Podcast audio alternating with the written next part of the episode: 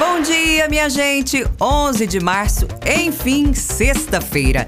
Esse é o Minuto Barueri, versão podcast, apresentado por mim, Melanie Bessa. Bora ficar bem informado? Mais uma vez, Barueri sai na frente. Foi inaugurada no HMB a unidade de medicina fetal voltada para a saúde do feto e da gestante. Com esse recurso, antes mesmo do nascimento, será possível identificar e prevenir complicações da gestação que coloquem em risco a vida de mãe e filho. A especialidade é comum em hospitais de alto custo. No serviço público, Barueri é pioneira. Novidade também no Centro de Diagnósticos Maria Mariano Meneguim.